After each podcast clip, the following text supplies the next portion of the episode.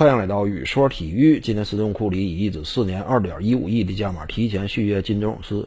就此呢，勇士队铁三角组合库里、汤普森、格林曾经一块共树过辉煌，如今呢，也要携手并肩共度难关了。之前我讲过，对于库里而言呢，争冠前景来说，加盟一支拥有年轻天赋潜力的球队，这是最便捷的一条道路。你比如说，加盟小尔良鹈鹕，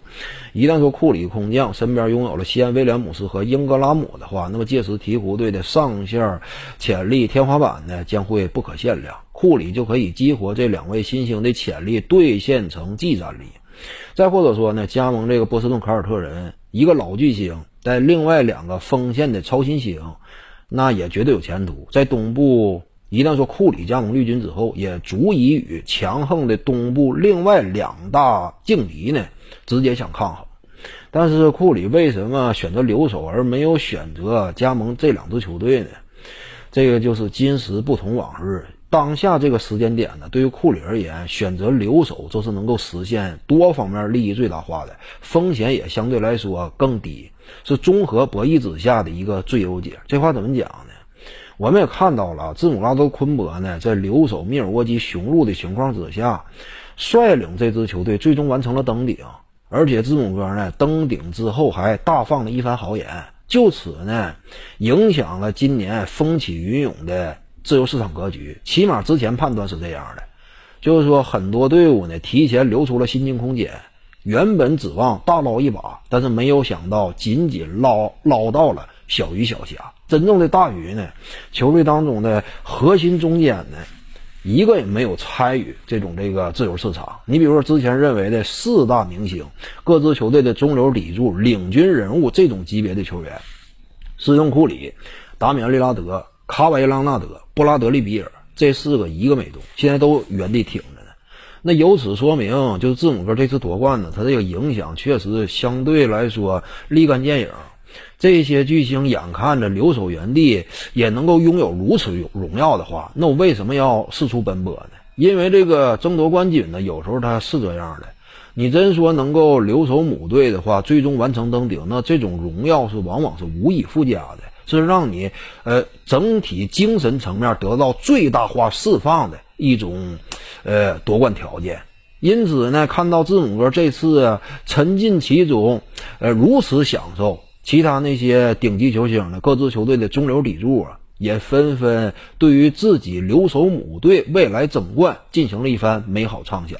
那你就难以释怀了，难以放手了，这是原因之一。再者一点呢，对于库里来说。现在勇士队的环境呢，因为引进了库明加和穆迪这两位年轻新秀，使得整体形势呢多少略微发生了一些调整。你比如说这个库明加，他的防守潜力，他就可以跟德拉蒙德格林两者之间形成一种这个一替一换的关系，在场上呢始终都拥有一位防守端的中流砥柱。因为库明加呢确实身体天赋这方面的优势比格林还要更突出。呃，另外这个穆迪呢，他就可以跟克莱汤普森两个人之间形成一种 A B 角的呃彼此替代，因为汤普森呢。他目前仍然处在养伤阶段，可能说下赛季一定会打打停停。而穆迪的到来呢，他作为一个三 D 球员，在某种程度上，如果说发挥好的话，呃，他一旦说能够让汤普森释放掉双肩之上的压力，能够在常规赛期间更好好的休养的话，一旦干到季后赛，考虑到之前凯文杜兰特曾经呢。也算是打了个样，为跟腱断裂重伤之后的球员啊打出好的身手啊，做出了一番行动上的表率。所以汤普森未来的恢复前景，在引进了穆迪之后，随着压力的骤减，明朗程度起码比以往要强得多了。